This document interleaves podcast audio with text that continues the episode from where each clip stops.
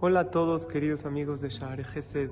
Hoy con un mensaje sobre la alegría. Este es el último video del año 5781 y el consejo para el día de hoy.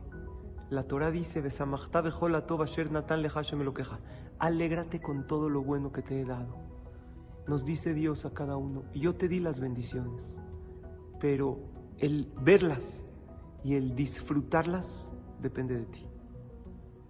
Hay una frase que dice, le pedí a Dios de todo para disfrutar de la vida. En cambio Dios me dio vida para disfrutarlo todo. Estás vivo, estás terminando Baruch Hashem un año más. Y en este año, si analizas las bendiciones que Dios te dio, son muchísimas. La pregunta es, ¿las ves? Y la segunda pregunta es, ok, ya las viste, ¿las disfrutaste? Eso te pide Hashem, por favor disfruta de todos estos regalos que te di. Yo te los di, pero de ti depende disfrutarlos. Hay una alhaja que en Rosh Hashanah uno tiene que estar contento. Así dice la alhaja. Que uno tiene que evitar el enojo por completo y estar feliz en Rosh Hashanah. La pregunta es, ¿cómo voy a estar contento si me están juzgando? A uno que lo juzgan, no está feliz. No hay que que lo juzguen. Les voy a decir, queridos amigos y amigas tres motivos por qué hay que estar felices en Rosh Hashanah. Motivo número uno, porque la alegría en los dos días de Rosh Hashanah jala alegría para todo el año. Si tú estás feliz, estás contento, eliges ver tus bendiciones y disfrutarlas. Y eliges, aunque sea por estos dos días, 48 horas, no ver los problemas, dejar de lado las diferencias, los rencores, créeme que puedes hacerlo. Si la alhaja dice es porque está en nuestras manos. ¿Eso qué provoca? Que durante todo el año tengas bendiciones. Los inicios en el judaísmo marcan muchísimo.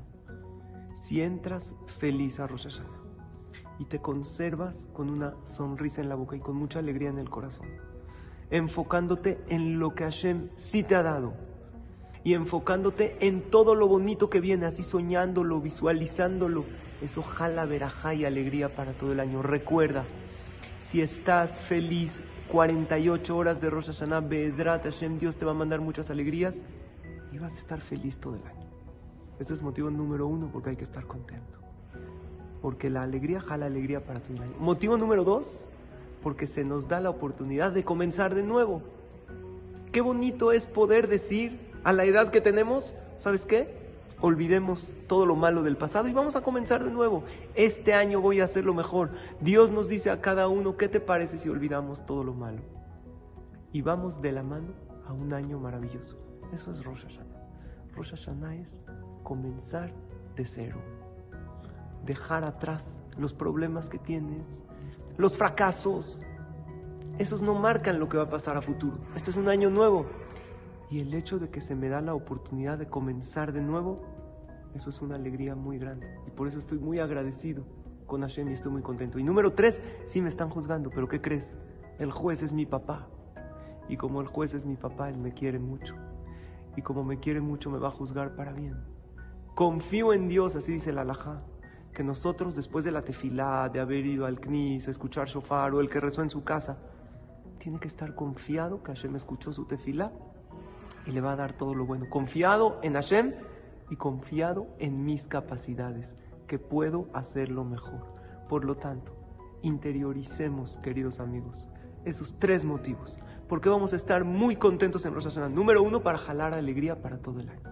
Número dos, porque podemos comenzar de nuevo. Y número tres, porque el juez es mi padre. Y ahora sí, elijamos disfrutar de todas aquellas bendiciones que nos da la vida. Shana Tova Umetuka.